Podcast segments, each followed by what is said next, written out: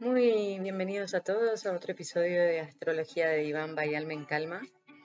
Mi nombre es Sol y como siempre les cuento, Astrología de Iván son una serie de episodios para la conciencia y como venimos viendo episodio tras episodio, mi objetivo es eh, enseñarle astrología desde su vertiente más eh, psicológica Estamos recorriendo los 12 signos del zodíaco, divididos por momentos, y ya pudimos aprender cómo es la conformación del psiquismo humano y relacionarlos con los elementos de la astrología.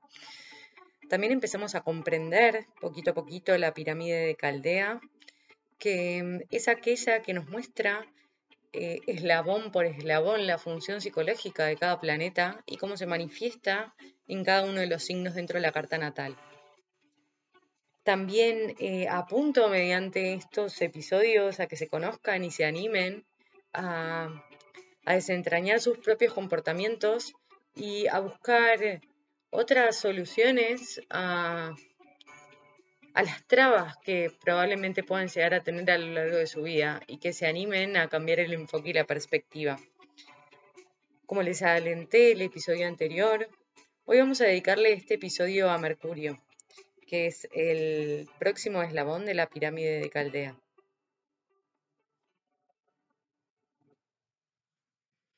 Entonces, decíamos que Mercurio es el planeta conector y rige la comunicación y la mente, la expresión y la palabra. Es a través de Mercurio que incorporamos el lenguaje para poder vincularnos con un otro. Este planeta también está relacionado al pensamiento y tiene la función de enlazar. En relación a la función psicológica, podemos decir que lo que hace Mercurio es unir significado con significante. Esto es una construcción social en la que determinada sociedad acuerda, por ejemplo, que la palabra gato tiene relación directa con el objeto gato, que es un felino de cuatro patas. Entonces, con esta explicación podemos deducir que lo que hace este planeta es unir las palabras. Ahora también me gustaría introducirles el concepto de lenguaje engañoso. Podemos decir que la unión de estas palabras no garantiza la correcta comunicación entre las personas, ¿no? Y me gusta resumirlo en la siguiente frase que dice, entre lo que yo pienso, lo que quiero decir, lo que creo decir, lo que digo, lo que quieres oír, lo que oyes, lo que crees entender, lo que quieres entender y lo que entiendes, hay nueve posibilidades de no entenderse. Y esto es importante eh, para, poner, para, poder tener en cuenta todo esto que les decía anteriormente, ¿no? Podemos pensar algunas palabras claves relacionadas a Mercurio, como comunicación, mente, expresión, palabra, enlace, pensamiento, idiomas y diversidad de la lengua andamiaje, intercambio, significado significante, lenguaje, aprendizaje, percepción y lenguaje engañoso como vimos hoy. También podemos decir que Mercurio es el planeta que está más cerca del Sol. Nunca se aleja mucho de él, como máximo hasta 28 grados, y por lo tanto, en la carta natal, siempre está ubicado en el mismo signo que el Sol, o en el anterior o en el posterior. Mercurio también representa el arquetipo de los hermanos, los hijos, la adolescencia, la familia, los padres, los vecinos y también por otro lado lo relacionamos a la comunicación, al intelecto y al aprendizaje. Cuando en la astrología psicológica hablamos de Mercurio, es para explicar las características de la persona en cuanto a cómo se comunica, cómo aprende, cómo interpreta las cosas, cómo percibe al mundo, cómo entiende las experiencias y cómo intercambia información. ¿Qué habilidades tiene para conectar las ideas, escribir o transmitir el mensaje? Y cómo se mueve y también qué habilidades tiene para el comercio, ¿no? Mercurio tiene mucho que ver con esto.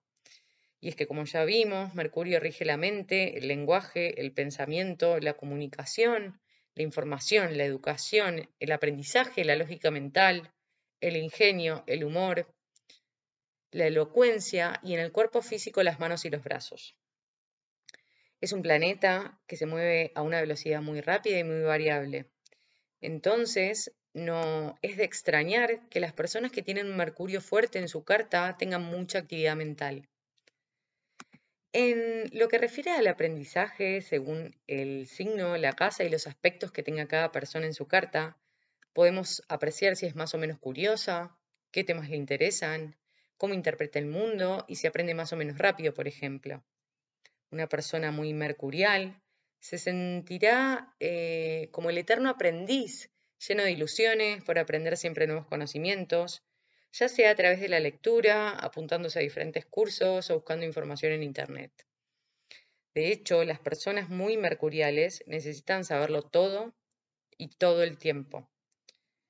Esto es algo muy característico, por ejemplo, en los periodistas que se hacen preguntas constantemente de quién, qué, dónde, cuándo, por qué y cómo, por un lado. Y por el otro lado veamos también que Mercurio rige el signo de Géminis y de Virgo.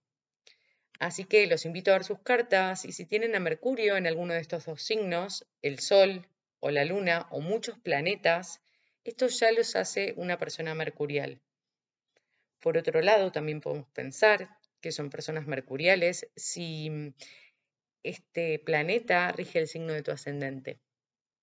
O si lo tenés cerca de, ubicado cerca de tu ascendente también, o en los ángulos importantes de tu carta natal. Podemos pensar en el medio cielo, en el fondo del cielo, o también en el descendente. Pero aunque Mercurio rige tanto a Géminis como a Virgo, su energía es diferente según el signo. Podemos pensar en el signo de Géminis como diurno y el yang, y mueve la información hacia el exterior y pertenece al elemento aire. Así que lo hace más sociable, vincular y objetivo que la energía virginiana. Las personas geminianas tienen un carácter muy dual.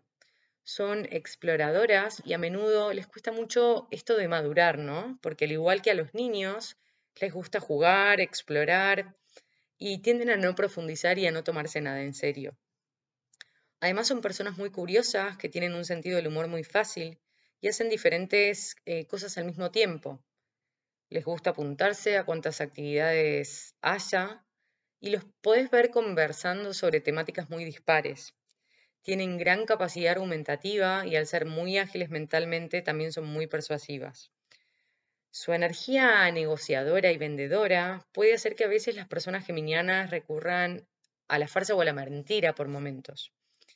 En cambio, su potencial bien llevado, o sea, su talento, las hace ser personas con mucha capacidad transmisora y asociativa, siendo capaces de ser uno de los grandes puentes entre realidades muy distintas a través del lenguaje, e incluso hacer este puente entre el mundo consciente y el inconsciente. Ahora si pensamos en Virgo, Virgo es un signo nocturno, se lo asocia con el yin y mueve la energía hacia el interior para analizarla y asimilarla. Es femenino, receptivo y del elemento tierra. Su manera de expresarse y comunicarse es concreta y pragmática. Los grandes talentos, de hecho, de las personas virginianas son sus capacidades de organizar, discernir y discriminar la información para transmitirla después de una manera totalmente útil y práctica. Son personas que materializan la información después de haberla investigado, analizado, discriminado, disminuzado y ordenado. Al ser un signo de tierra, a diferencia de Géminis, que es de aire, tienen más sentido común y buscan hacer muy útil y productiva cualquier actividad que esté realizando. La energía mercurial de Virgo es metódica y resolutiva. Además, podemos pensar que una persona con energía virginiana tiene la gran capacidad de observar las cosas al detalle, identificar patrones y encontrar el error o la pieza necesaria que falta en algo o que está fuera de lugar. Luego subsanará ese error a través de la ejecución de una metodología práctica y útil. Todo esto lo hacen para mejorar el sistema que están observando y analizando, ya que uno de los propósitos de su energía es la de controlar la calidad, digamos, ¿no? de los procesos y sistemas al detalle y llevar a término las acciones necesarias para mejorarlas.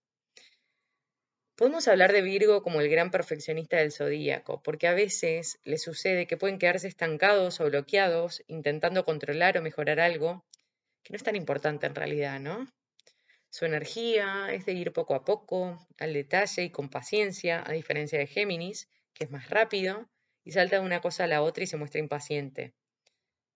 Y es que mientras que Géminis lo que quiere es acumular información, encontrar conexiones rápidas y comunicarlas, Virgo desea investigar, desmenuzar, discriminar, analizar, organizar y poner en práctica. Saber dónde está ubicado Mercurio en la carta natal también nos explica el lenguaje corporal de la persona, ya que como les dije, rige las manos y los brazos.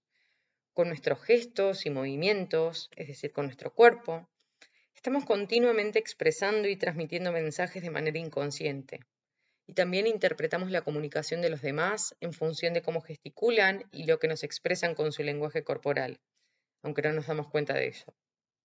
De hecho, las transacciones, las negociaciones, las entrevistas, el comercio, son todas actividades mercuriales que, además de requerir esta agilidad mental, transmiten información más allá de lo verbal. Mercurio lo que hace es retransmitir lo que observa y también decodifica lo que la imagen le emite, ¿no? Así que podemos observar que se comunica con diferentes tipos de lenguaje según el que considere oportuno. Incluso el silencio es hijo de Mercurio, porque no deja de ser una manera de comunicar. La realidad es que vivimos en un mundo muy mercurial. Estamos continuamente rodeados de información, estímulos mentales, redes sociales, internet. Y esto hace que estemos sometidos a una gran actividad mental, a una intoxicación de información, ¿no? de la cual a veces necesitamos alejarnos de vez en cuando para poder asimilar, digerir y discernir que esto es importante. Esto puede generarnos mucho estrés, agotamiento y dispersión. Así que por eso les repito esta, esta importancia de tomar pausa, aprender a discernir, seleccionar bien aquellos estímulos a los que nos exponemos, a las pantallas, desintoxicarnos un poco de la tecnología y del exceso de información porque creo que de no hacerlo, por más que tengamos un Mercurio fuerte en nuestra carta, nos vamos a sentir en algún momento colapsados y bloqueados, sin poder escuchar nuestra voz interior, esa que nos dice qué es lo que está correcto y hacia dónde debemos ir y cuál es nuestro próximo paso. Ese ruido mental en demasía lo que nos impide es sumergirnos en nuestro mundo interno, oxigenar nuestra mente, respirar, actualizar nuestras ideas, reflexionar tranquilamente y encontrar nuestro verdadero mensaje. Bueno, queridos amigos, hasta aquí llegamos por hoy. Voy a introducirlos al tema del próximo episodio y mm, antes de comenzar a ver la manifestación de Mercurio por signos, les voy a ofrecer una reflexión que mm, que les va a hacer algún sentido y, va a ser un poco más descontracturada de, estos episodios que venimos viendo. No se va a basar tanto en, la teoría y, y en las conexiones que estamos haciendo con la psicología, sino que les voy a hablar de corazón a corazón, desde mi experiencia y mi contacto con Mercurio, para que ustedes puedan hacerlo carne y empezar a experimentarlo de manera propia y luego les voy a, les voy a invitar a que saquen su propia carta y ver si algo de esto que yo les estoy contando, audio tras audio, les va haciendo sentido o no. Y si tienen alguna duda o alguna consulta, me pueden buscar en mis redes sociales, Alma en Calma, y, y hacérmela saber. Así, entre todos, vamos construyendo este camino de aprendizaje que comenzamos con estos audios y estos episodios de astrología de Iván que tienen como objetivo que podamos meternos en nuestro propio mundo interno, destrabar aquellas situaciones que permanecen estancadas y poder avanzar. Así que agradecerles una vez más por haberme acompañado el día de hoy y los espero en la próxima con esto que hacemos acá que es Astrología de Diván.